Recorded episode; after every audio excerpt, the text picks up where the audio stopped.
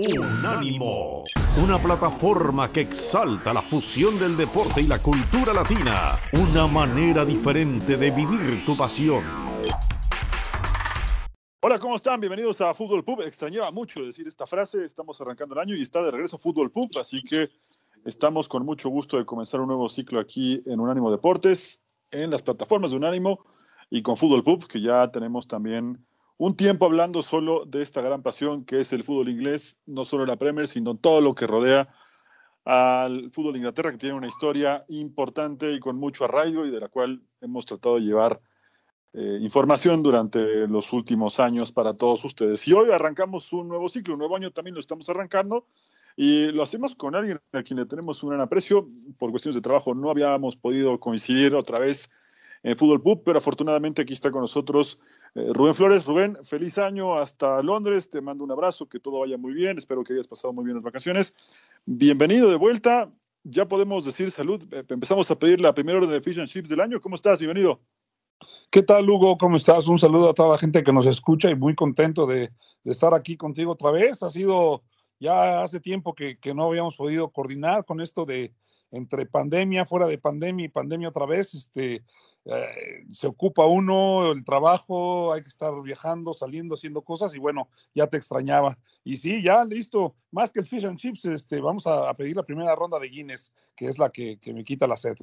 Perfecto, pienso igual que tú, entonces arranquemos, vayamos pidiéndola, pero ¿qué te parece si arrancamos comentando también un tema que evidentemente eh, no ha pasado de moda y da la sensación de que no solo no va a pasar de moda, sino que será el tema de las próximas semanas. Me refiero al tema de la pandemia eh, en algún momento Inglaterra manejó bien todo este tema de los contagios, la vacunación, pero con la variante Omicron se disparó no solo en Inglaterra, en todo el mundo, acá en México y también en Estados Unidos estamos viendo cómo crece de forma exponencial el tema de esta nueva cepa y desde luego salpicó la Premier League. Y sin exagerar, Rubén, hay por lo menos dos jornadas completas pendientes de diferentes eh, semanas, pero si sumas todos esos partidos son casi 20 juegos más lo que pueda llegar a acumularse este fin de semana con la FA Cup y la siguiente que en teoría, y ahí es donde tú entras porque tienes de primera mano la información, eh, tienen eh, presupuestado que empezaría a bajar los contagios a partir de la siguiente semana, de la segunda semana de enero. Así es, Hugo, tienes toda la razón. Aquí partamos por, por, por dos caminos diferentes. El primer camino, sí, se está dando mucho contagio aquí del virus este, pero con el gobierno y, Boris Johnson y la manera en que lo están manejando, no le están dando mucha importancia. Eh, casi toda la gente está vacunada. Sigue habiendo algunas discrepancias con algunos jugadores que no se quieren vacunar. La mayoría lo está. Eh, siguen peleando ahí con alguno que otro. Pero ahora con esta nueva variante, con el Omicron, lo que pasa es que todo el mundo está protegido y ha pegado bastante, bastante menos. Aquí el gobierno, la Premier League, eh, la FA y todo el mundo trabajando en conjunto, se dice que quizá es el principio del fin, porque sí, ahí bien hay muchos contagios, los equipos, eh, que es el otro camino, que hay muchos equipos que se han contagiado, muchos partidos cancelados. La verdad que creo que parece ser que con todo ese tipo de contagios y, siendo más leve que lo que fue el, el, COVID-19, eh, pues parece ser que vamos acercándonos al fin de esta de esta, de esta pesadilla, de esta pandemia. El problema ha sido lo que, lo que tú comentas, que el gobierno siguió todas las actividades normal y se dispararon los casos, aunque más leves, por lo que ya no hay que hacer este cuarentena, ya no hay que aislarse, eh, los equipos hacen un examen, ya no hacen el, el, examen, el PCR, hacen el, el, de antígenos y han seguido entrenando. Y por consiguiente, por ese tipo de medidas, creció el número de contagiados y ha sido el que más ha habido en la Premier League desde que, desde que empezó. Como bien tú comentas, se manejó muy bien, eh, se hicieron las cosas bien, pero ahora inclusive fue el gobierno el que lo dejó y lo abrió. ¿Qué fue la repercusión en el fútbol? Lo que acabas de decir, muchos partidos cancelados que eso no es el debate. Yo no sé dónde los van a meter, que a lo mejor la Premier o, los partidos se atrasarán una semana, lo que tú quieras. Ellos se encontrarán aquí en Inglaterra, están muy acostumbrados a tener dobles fechas, triples fechas, tres partidos en, en 10, 15 días. Eso no sería el problema. Lo que, lo que yo estoy pensando más que eso, es este que, el, público, eh, cómo van a ser para, para, para, los partidos de ida y vuelta. Ahora en la Copa ves que el de mañana el Liverpool Arsenal se cancela, se va a jugar a, nada más a un partido. ¿Qué pasa con el de vuelta? Porque el Liverpool se le contagian. Hay una, una polémica gigantesca en el que si realmente es COVID o no, no se puede probar. Hay muchos lesionados, entrenadores quejándose de, de, lo cargado del calendario, de jugadores que se les lastiman y muchos aprovechando eso diciendo tenemos COVID, no tengo equipo, otros diciendo pues yo estoy jugando con jóvenes porque ellos no lo hacen y eso es lo que se ha desatado por acá realmente como, como, como la polémica, más que el virus en sí y cómo se ha tratado, es la repercusión de equipos pidiendo que se cancelen partidos porque están contagiados y que el calendario está muy, muy cargado, cargado como bien mencionas. Sí, muy cargado. Y el otro día alguien en, un canal que tú conoces de, primera mano también, que es Sky Sports, en el noticiero de la mañana justamente decía, eh, afortunadamente no son partidos o los equipos que tienen duelos pendientes de, de, partidos que se estén jugando el campeonato. Bueno, si lo revisamos con mucho más calma, es todavía mucho más serio porque los equipos que deben más, más juegos son los que están de media tabla para abajo y eso es un grave problema también. No solamente los de media tabla para abajo, Hugo, que tienes toda la razón, el descenso está peleadito y hay tres equipos ahí involucrados que están casi eh, que se van, pero también hay tres o cuatro que en una mala racha y con partidos no jugados eh, puede afectar ese tipo de, lo que estás diciendo. Ahora, a mí, yo te voy a decir cuál es el que creo que realmente son los más problemáticos y es que el, el cuarto lugar de la Copa de la Champions y el quinto y sexto están apretadísimos entre Manchester United, Arsenal, Tottenham, West Ham, el Leicester que se mete, el Brighton que de repente pelea. O sea, son equipos que, que están ahí, que si ganan los partidos que tienen y que si, y que si se combinan los resultados, ese cuarto lugar de la Champions, porque yo estoy dando casi por hecho que Liverpool, Chelsea, Man City calificarán, pero ese cuarto lugar y faltan partidos entre ellos casi, casi como nueve o diez, ¿eh? ya sea el Arsenal contra rivales directos, ya sea West Ham con rivales directos, ya sea con los rivales de arriba, que son partidos difíciles, ahí va a estar de AUPA el final de campeonato, como siempre en la Premier League. En la parte de abajo, como el año pasado, este año el City casi peleando con, con viento en popa, pero esa parte de media tabla que decías y de Champions está apretadísimo. Sí, sí, sí, la verdad es que en ese sentido eh, está muy, muy peleado. Y, otra cosa que también vale la pena resaltar, es cierto que, hay muchos partidos, como dices, también de, puestos de Champions, de Europa League, hoy hasta de Conference League, en donde en algún momento, si de pronto tiene una buena racha, como dices, hasta el Wolverhampton de Raúl Jiménez podría colarse la Conference League. Ahora, el gran ganador de todo esto, aunque falta media temporada, es el Manchester City, porque aún pagando los partidos pendientes, tanto el Chelsea como el Liverpool, la, y ganándolos, eh, la ventaja del City con respecto a estos dos todavía sigue siendo considerable. Es decir, no los va a ver con, con temor cuando cumplan estos partidos y sobre todo si los ganan, ¿no? Sí, mira que aquí se comentaba que con los resultados de este fin de semana, el que acaba de pasar, el City probablemente ya estuviera mm, bastante lejos, sí, se pudo haber puesto a 12 puntos. Hay un par de empates, un par de resultados que, que, que, siguieron sumando los otros equipos. Eh, se dio para que el City no, no, no echara campanas a vuelo, que inclusive Pep lo dijo, dijo, no, no, no, faltan muchos partidos, van 21 partidos, 20 partidos, faltan otros 28, son 50 y tantos puntos, falta mucho por delante, y tiene toda la razón, pero yo te digo que por historia y por lo que lo que conozco de la Premier League y por lo que hemos visto en los últimos años, yo te aseguro que al final de enero, en los últimos dos partidos de enero, eh, ya para entrar a febrero, yo creo que el City ya está, ya está coronado. Yo, yo creo que están jugando muy bien, Pep los tiene súper afinados, encontró cómo jugar sin un centro delantero fijo, tiene una rotación de jugadores impresionante y mi pronóstico es que en tres semanas estamos casi asegurado el campeonato de la Premier League con el Manchester City. Sí, es, es una ventaja realmente considerable la que está sacando el, el City de Pep, ¿no? Eh, además, marcabas algo que es muy interesante también, el tema de las estadísticas, los números. Eh, al Boxing Day llegó relajado, ganó, le pasó el trapo a Leicester, previamente le había pasado el trapo al Leeds, ¿no? Eh, Además, como dices, con un factor que, que, pareciera jugarle en contra al inicio de la temporada y que hoy es su mejor aliado, el hecho de jugar sin un delantero, porque llegó Grealish y todo el mundo reclamó un delantero y hasta la fecha siguen preguntándose por qué no contrataron a Haaland. Yo pienso que si se hubiera dado esa combinación, hoy el City no tendría ese potencial ofensivo que tiene con como armó el equipo, como lo rearmó y como reajustó las piezas Guardiola, lo que habla también de la capacidad de un entrenador para reinventarse con un plantel que ya era bueno, potenciarlo todavía más y, darle un lugar eh, a, otros jugadores que lo están haciendo realmente muy bien.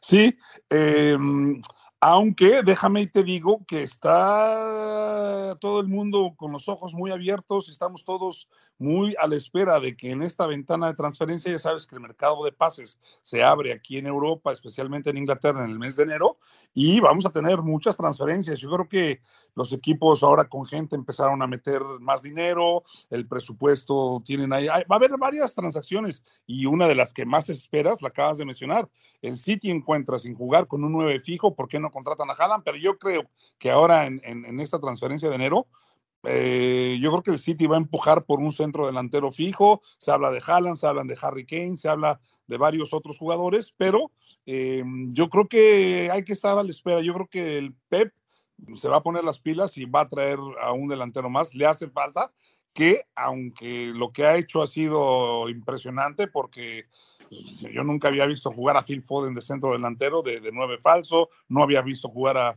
a, Bernardo Silva de nueve falso, Richard Mares, inclusive Gundogan, o sea, al que pongas, están causando una de problemas a los otros equipos y es que andan muy bien, andan muy bien, encontró la fórmula, entran y salen jugadores de esa posición, el huequito no saben si marcarlo o no marcarlo y trae vuelto locos a todas las defensas, no sabes lo que están estudiando al, al, al City todos los equipos para tratar de descifrar y no pueden porque es como que entra uno, sale otro, entra uno, sale otro y no le encuentran la cuadratura. Aún así, creo que el City va a contratar un centro delantero, ¿eh? Sí, me, parece que sí. Y además tenemos en cuenta que dejaron ir a Ferran Torres, ¿no? Que eso también eh, sorprende porque era el único delantero centro que tenía el equipo y de alguna manera eh, lo, iban a, lo iban a echar de menos. Y sobre todo pensando, Rubén, no solo en la Premier, ¿eh? porque la Premier sí me da la impresión de que, que la va a terminar ganando. Eh, el tema no es la Premier. El, el, tema realmente aquí es la Champions, ¿no? A donde le apunta el City es a la Champions. Y ahí es donde sí, en alguna tarde, en algunos minutos, un, una mala decisión, una jugada que pase por afuera del arco, te manda de regreso a casa, ¿eh? y la obsesión cada año va a ser más grande si este año tampoco llegan por lo menos a las semifinales. Sí, eh, lo venimos diciendo desde el año pasado. Yo creo que está muy cerca el, City de, de, de, ganarla. Pepe está aferrado, el club, todo. Es el único resultado que quieren y les ha costado.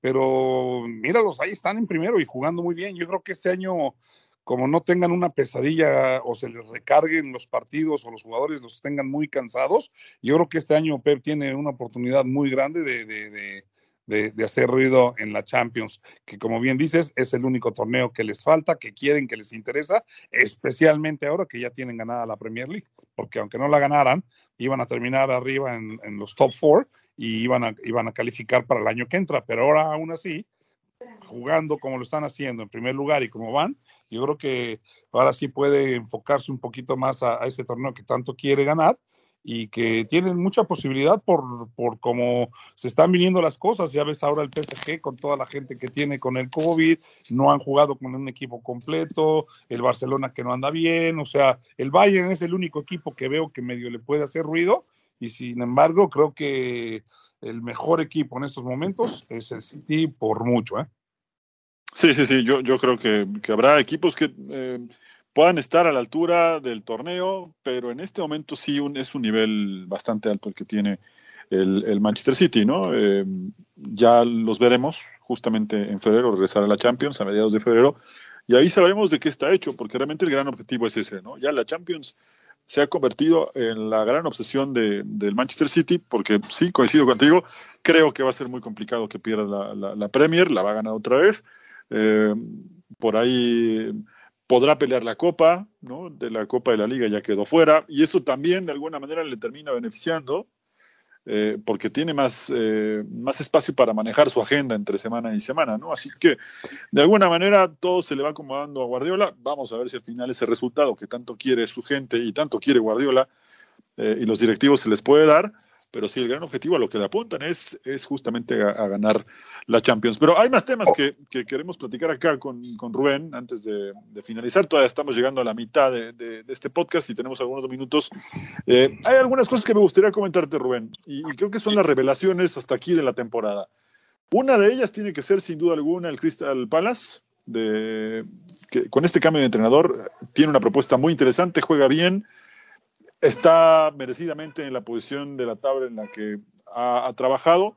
El otro que también me llama la atención es el Brighton, que con muy poco ha hecho una buena temporada, pero de estos dos quiero destacar a Conor Gallagher, que sin duda alguna es, creo, la gran revelación, al menos de lo que va de la temporada. Sí, sí, mm, vale la pena mencionar los que dices, por supuesto. Eh, mira, para, para, para, corroborar un poco lo que dices, lo del Crystal Palace, eh, Patrick Vieira eh, de los Invencibles, un jugador que dominó la Premier, que la conoce muy bien, que a pesar de que no ha tenido la máxima experiencia como entrenador a alto nivel, se preparó bien, estuvo en Francia, estuvo en la MLS, estuvo, estuvo entrenando ahí haciendo sus pininos con el grupo de, de City, con el City Group, y luego arrancó en Francia entrenando allá también este como, como, como técnico y le fue bien, le ha ido bien y aquí hizo un equipo bueno, hicieron química y ha demostrado en partidos no solamente con buenos jugadores y con revelaciones como lo de Carragher, pero ha tenido buenos planteamientos en el partido y, lo han hecho bastante bien. Son un equipo que, que ahora es un poco interesante ver jugar. Uh, la, la, única, el único jugador que a mí me sigue decepcionando un poco es uh, Luis Saja, que sigue haciendo tonteras, siempre se queja, que yo creo que todavía no le ha sacado lo mejor, que si, si, si puede hacerlo, todavía les irá un poquito mejor entre los equipos que, que comentas. Pero no te olvides, por ejemplo, del Brentford, ¿no? Que acaba de subir y que ahí está, calladito, a media tabla, con los mismos puntos que el, que el Palace, con los mismos, mismos puntos, eh, con un poquito más de puntos que el Aston Villa, que está en el décimo, onceavo, doceavo lugar, y se ha ido manteniendo, ¿no? Les ha funcionado, subieron, es un equipo que juega buen fútbol, difícil de, de, vencerlo, y es otro de los que ha hecho un poco em, ruido ahí. Eh, vale, mencion vale, cabe mencionar también que, que el West Ham, eh, sigue teniendo una buena racha, la empezó el año pasado con David Moyes y la está siguiendo ahora y ahí va calladito también haciendo bien las cosas. Y no solamente hablar de, equipos eh, sorpresas, también podíamos comentar y te la dejo ahí votando con varios equipos de excepción, ¿no? Entre ellos, desgraciadamente, Tulitz, que la verdad, con todo lo bien que lo ha dicho, le está yendo muy mal. Bueno, lo del Norwich ya sabíamos, es un equipo que sube baja. Newcastle, que se salva el año pasado, este año vuelve a tener problemas. Y em, el otro equipo que a mí yo pensé que iba a estar también mejor y no lo ha tenido es el United, que es un equipo que, que no ve, a, pesar de todos sus problemas y estar en quinto, sexto lugar y que se mantiene ahí séptimo lugar queriendo eh, estar en la parte de arriba de la tabla, ha sido una decepción tremenda.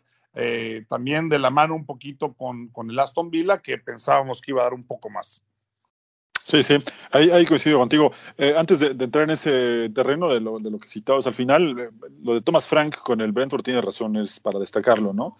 Cuando se habla de proyectos de, serios y de proyectos que, tienen un futuro no inmediato, pensando a, largo plazo, tendríamos que poner justamente al Brentford como, ejemplo. Pero, y no solo en la cancha, Rubén, y ahí en algún momento en la, en la temporada anterior, cuando estábamos también con, el Puma Reyes platicando sobre el Brentford cuando asciende, comentábamos eh, que tenían un proyecto muy el estadio a nivel económico, con eh, la gente, es un proyecto integral que le ha ido dando resultados, hoy está a mitad de tabla merecidamente y lo ha hecho muy bien, Tomás Frank es un gran entrenador y para eh, muestra, el ejemplo, o mejor dicho, para ejemplo, la, muestra que vimos el fin de semana con, contra el Manchester City, le complicó bastante, venía enrachado el City, cualquiera hubiera pensado que podía meterle de tres para arriba y terminó siendo un 1 a 0 bastante apretado y por momentos el Brentford tuvo sus ocasiones, ¿no? Eh, así y un equipo diferente, Hugo, también es diferente. Eh, déjame antes de que se me olvide, perdón que te interrumpa, no, no, no descartar y no olvidarnos que pues, se le fue uno de los mejores jugadores, como eres Benarama, que se va al, al West Ham, que el año pasado la rompió con el Brentford.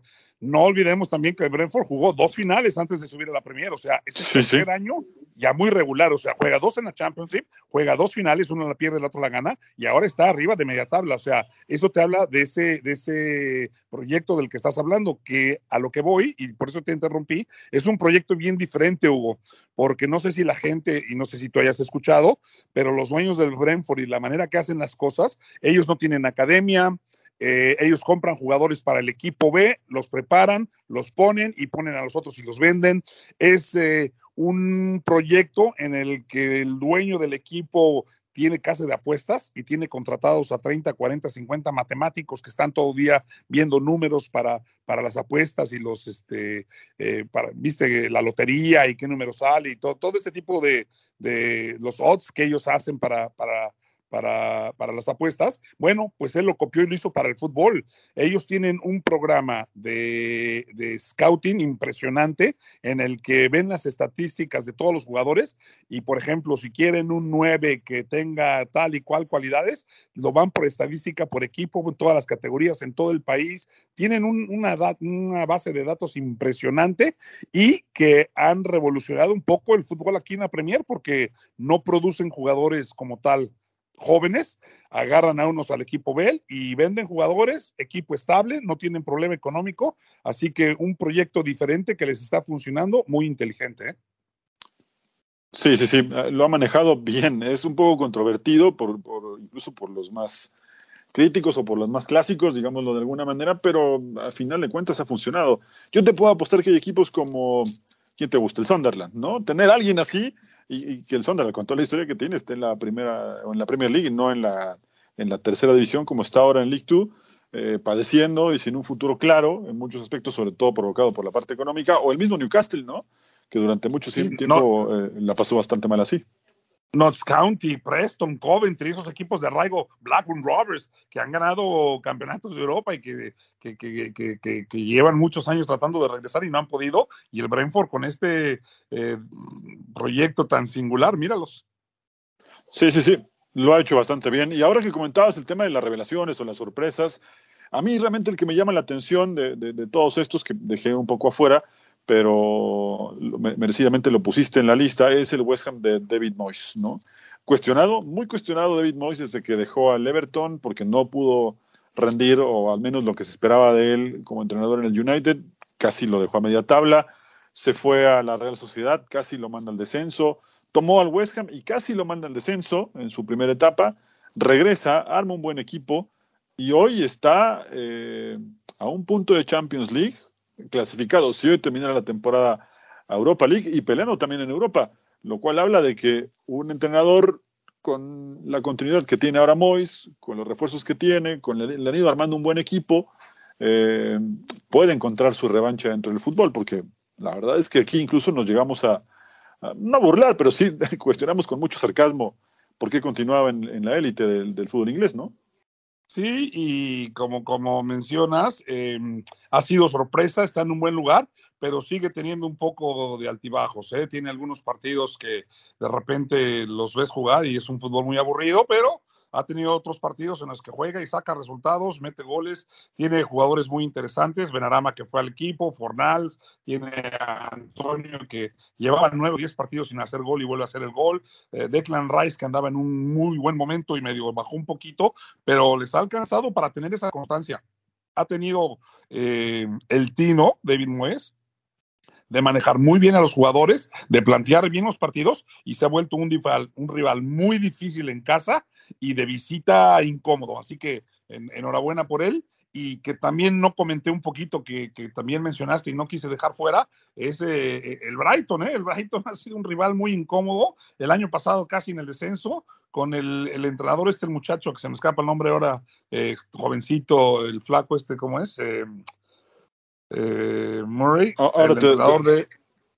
El de, el de, Brighton. Sí. Bueno, eh, ahora me acuerdo.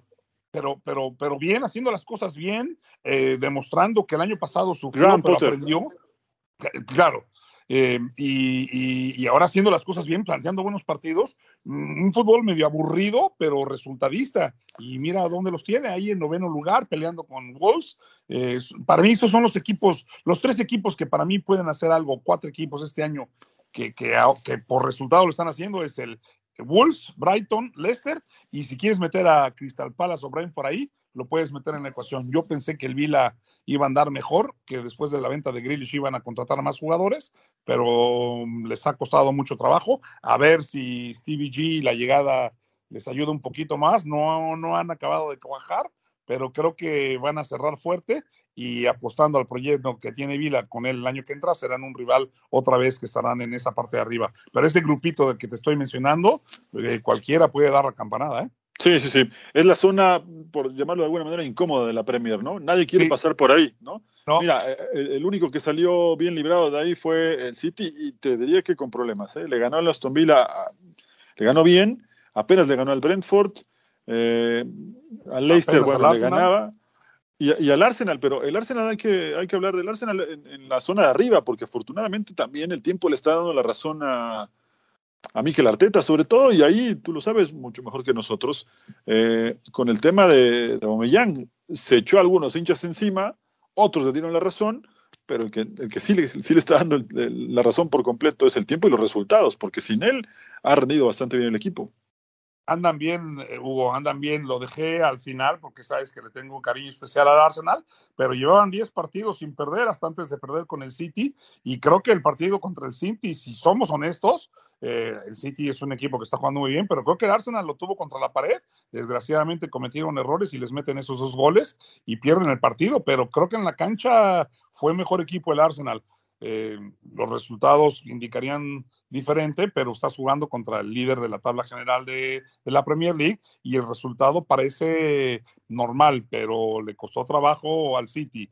Y Mikel encontró la cuadratura, se ve que tenían eh, tiempo tratando de encontrar un cuadro que, que, que, que, ajustara, le costó trabajo. Acordemos que a principio de temporada pierde tres partidos al hilo y estaban en la parte bajo de la tabla, pero después como que hicieron clic y se fueron para arriba, ahorita cuarto lugar, jugando bien, rival incómodo y creo, creo, y tengo los dedos cruzados, que pueden y tienen una buena oportunidad de quedarse ahí en ese cuarto puesto para jugar Champions, porque no tenían nada y la única manera era meterse ahí, si no, no tenía competiciones europeas y la verdad que ya no es de corazón, es más bien de, de, de futbolero una competencia europea sin el Arsenal, sin el Emirates, sin esas noches, la verdad las extraño, ¿eh? Y sabes qué, Rubén, eh, otra cosa que hay que darle también eh, crédito a Mikel Arteta y, ¿por qué no?, al, al Arsenal como organización, como, como, directiva, es que fichaje cero y resultados están a la vista. ¿eh? No hay nada que ocultar, no tuvo grandes contrataciones, eh, incluso se especula con, con esta, este mercado invernal que el que tendría que salir o que tiene la puerta abierta ya es Aubameyang y llegadas nada, ¿no? Ha trabajado con una base importante y justamente con este tema quiero cerrar el Fútbol Pub de el primero del año porque pues entre esa base está eh, Marcelo Flores que tuvo un año muy destacado, finalmente pudo ser convocado a la selección, eh, por supuesto que tanto para él como para ustedes, familia en general, fue inolvidable todo lo que se vio, sobre todo en el último semestre. Y de pronto se, empieza a especular por acá eh, que el debut estaría cercano, pero tú mejor que nadie sabes que esto es parte de un proceso para llegar al primer equipo del Arsenal, ¿no? Sí, además, este, un debut no dice nada, ¿no? Se puede debutar y después no jugar 10 partidos, o se puede debutar y que después aquí en Inglaterra, no sé si la gente que nos escucha, que yo creo que sí, muchos son conocedores, así como tú, que aquí se usa mucho que, que sí, que te debutan, eh, debutan a jugadores jóvenes, por ejemplo, hoy en la noche Chelsea jugó a Harvey Bale, eh, Dane Scarlett para Tottenham ha estado jugando, Charlie Patiño en Arsenal jugó el otro día, y hay muchos jugadores 2003 que, de, de, 17, 18, 2003, 2004 que están empezando a jugar. ¿Qué hacen? Les dan contrato profesional, los ponen a jugar, les dan el dulce y luego los mandan a préstamo a otros clubes donde jueguen fútbol de primer equipo, pero puede ser en la Championship, en Liga 1, Liga 2, y los mandan a cutirse uno o dos años. Clásico ejemplo, te lo digo, como Mason Mount, que estuvo en el Vitesse, que estuvo en algún equipo aquí en, Inglaterra en la Championship, en el Derby County, que estuvo un tiempo, y luego llegó al Chelsea y decían, ah, qué jugador, sí, pero llevaba dos años jugando fútbol de primera en otros dos lugares importantes, en la Championship y en la, y en la Eredivisie. Y, y te menciono también a Emmy Smith Rowe, que han sido los jóvenes revelación de este año, ¿no? Emmy Smith Rowe tuvo dos préstamos a, Championship. Uno no me acuerdo dónde fue y no le funcionó. El otro en Huddersfield y más o menos jugó y ahora regresó y apenas este año está empezando a destacar. Esos son los procesos. ¿A qué te digo esto? Que sí, se, está, está, cerca el, debut de Marcelo, pero no nos quita el sueño. No es como se habla en México, es diferente al fútbol eh, americano, mexicano, sudamericano, porque no es que debutas y te tienes que ganar un lugar y tienes que estar ahí. Aquí hay mucho fútbol, muchas categorías, mucha competición donde, donde pueden ganar experiencia y después eh, regresan a, al alma mater, ¿no? Al club donde, de donde están contratados. Entonces, no nos quita el sueño, un año espectacular para, para nosotros, un año que no vamos a olvidar nunca eh, la familia, ni Marcelo, eh, jugando muy bien en el Arsenal. Lo que ha hecho sonó tanto que escaló rápidamente su 20 y, y, aunque hayan sido esos 10 minutos que la gente dice que, que nada más iba a enojar Marcelo, yo creo que no tienen idea de lo que es meterse a la cancha y ponerse unos zapatos de fútbol y representar a una selección mayor, porque esos 10 minutos han sido los 10 minutos más felices de nuestra vida. Es, es, el, es el, momento que todos añoramos. ¿Por qué? Porque ahora sabe lo que es y ahora seguirá trabajando para seguir ese nivel y para que vuelva a ser llamado. Así que dentro de casa y en especial para Marcelo y con el Arsenal que comentas en toda esta combinación. Un año muy bueno. el debut puede llegar, sí, pero no me quita el sueño, ni a él tampoco. Eh, puede haber un préstamo, puede quedarse jugando en la sub-18, puede empezar a jugar en la sub-23, podría salir a la banca. Todo depende de lo que quiera Miguel, Miquel y cómo se den los resultados. Así que ahí vamos, paso a paso, muy contentos y disfrutando el proceso. Tiene razón, como diría Mostaza Merlo cuando era técnico de Racing, paso a paso, y mira dónde llegó, ¿eh? Así que más vale que, se mantenga así. El Mostaza. Exacto. Y, yo, yo, recuerdo mucho, por ejemplo, ponías el ejemplo de, Marcelo y de chicos que están eh, destacando bastante. El caso de Enquetia, ¿no? Se fue a Leeds y cuando Leeds más lo necesitaba, dijo el Arsenal, es mío, yo lo quiero porque ya creció, ya está listo para jugar conmigo, me lo llevo. Y hace rato te ponía el caso de Conor Gallagher, ¿no? Está jugando realmente muy bien con el Crystal Palace pero el Chelsea se lo prestó al Charlton, anduvo bien, luego se fue al Swansea, anduvo muy bien en el West Brom, después se lo lleva el Crystal Palace y como está jugando, no dudes que al final de la temporada el Chelsea diga, me lo llevo porque ya está listo y ahora lo quiero en el primer equipo, ¿no? Así que bueno, eh, el proceso es diferente. En, en, otros fútboles es diferente. En Inglaterra es es así y es algo que la gente que quizá no conoce tanto el, cómo se desenvuelve el medio en Inglaterra no, no lo conoce y piensa que ya hay que debutar y que ya tiene que salir. Vamos con calma. Marcelo realmente tiene mucha, mucha calidad y no lo digo porque esté platicando con su papá, lo digo porque es así, tiene mucha calidad y el momento va a llegar y, y, es como, como decía hace rato, lo decía un poco a broma, pero es muy en serio al final, el paso a paso es muy importante y si alguien nos ha comentado siempre ese proceso de que es ir poco a poco, pero llegando eh, por objetivos, eh, eres tú, Rubén, y, lo has visto, lo has visto poco a poco crecer y poco a poco madurar en su carrera, y ese momento llegará y, y seguramente que serán también muy, muy felices, muy especiales para todos ustedes. Además que llegue con pasos firmes, ¿no? No solamente Marcelo, pero cualquier joven que anhele jugar en la división mayor de cualquier lugar, yo creo que sí es muy grato y muy reconfortante llegar y debutar, pero yo creo que hay que llegar eh, con pasos firmes. Hay que, hay que, hay veces que toma tiempo, ¿no? Hay jugadores, Bucayo saca del Arsenal, sale de la sub-18, lo meten a la sub-23, lo suben al primer equipo, lo debutan, pam, pam, pam, y el muchacho demuestra, demuestra, demuestra, demuestra, y ahora es el mejor jugador que tiene Arsenal y tiene 20 años. O sea, el proceso de él fue diferente, eh, diferente al de Smith Rowe, que está metiendo los mismos goles que Bucayo y entra de cambio, o de Mason Mount jugando en el Chelsea, o como tú bien mencionaste, de, de muchos otros, ¿no? Eh, hoy mismo tenemos a, a Tammy Abraham, que el Chelsea lo tenía y lo manda a la Roma que era un jugador que, pintaba para que se quedara ahí, y le traen a Lukaku, se va a la Roma y es un, camino diferente. A lo que yo voy es que todos estos jugadores ya a nivel de lo que estamos hablando, jugadores de selección, jugadores que llegan a selección mayor, jugadores que tienen eh, rosa internacional, jugadores que ya tienen contratos profesionales, es muy difícil que se caigan. En el fútbol sudamericano, el chavo que no llega primero a los 18, 19, 20 años, ya es muy difícil después y muy tarde porque no hay otra oportunidad. Aquí en Europa se llega a los 17, 18, 19, pero si no a los 20, 21, todavía hay oportunidades porque hay, hay mucho eh, soporte en ligas y en equipos donde, donde se puede hacer. Entonces, repito, hay que hacer a todos los chavos en cualquier liga paso a paso, que sea firme para que cuando lleguen no se caigan, que se queden y se mantengan, que es lo más importante. Así que nosotros ahí estamos disfrutando, ahí la llevamos. Eh, lo que venga para Marcelo, bienvenido. La gente me pregunta mucho y fíjate, te lo comparto aquí en Fútbol Pop, pero este año que acaba de pasar fue muy bueno y el que viene creo que es mejor. Se le viene, mira, fíjate el problema que tengo en casa, ¿eh? si se le puede llamar problema.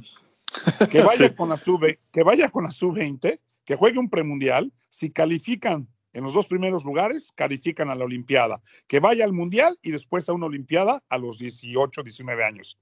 O que Gerardo Martino, que en otro día platicaremos, le fue muy bien en, en, la concentración que tuvo con él y en su partido contra Chile y todo lo que lo que, todo lo que envuelve a, a, esos dos semanas que él estuvo, le fue muy bien, pero es la otra opción, que a lo mejor el Tata le llena el ojo y diga, a ver, vamos a traerlo, que gane experiencia, lo llevamos a la eliminatoria, o, o, primero calificamos y después lo traigo a partidos amistosos, o después digo, a ver, lo llevo a Qatar, o que diga, lo llamo el año que entra, no importa. Pero imagínate qué dilema, ese es el año de Marcelo. Sub-20, Olimpiadas, Mundial o Selección Mayor. Yo creo que mucha gente quisiera estar en ese lugar.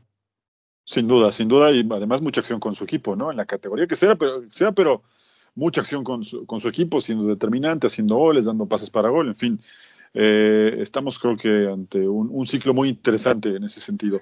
Rubén, de un jugador, de un, perdón que te rompa, de un jugador que se está desarrollando en la Liga Premier, de la que tanto hablamos todos los días, ¿no? O sea, le toca de cerca porque es Marcelo, pero esa es la belleza de lo que tanto hablamos tú y yo y de lo que tanto, por lo que tanto nos gusta la Premier League, porque es un jugador que se está desarrollando en este ámbito y, y, y eso es, por eso, por eso nos vamos a tomar otra Guinness, Hugo. Perfecto, pues vamos pidiéndola, pero nos tenemos que despedir. Se acaba el primer Fútbol Pub del año. Rubén, te mando un abrazo, lo mejor para ti y para, para todos en casa. Eh, ya nos estaremos encontrando por acá próximamente. Y bueno, la gente de Unánimo Deportes ya sabe, está de vuelta a Fútbol Pub, lo pueden encontrar en las plataformas de Unánimo Deportes. Un abrazo para, todo, para todos y lo mejor para este año que está arrancando. Unánimo, una plataforma que exalta la fusión del deporte y la cultura latina, una manera diferente de vivir tu pasión.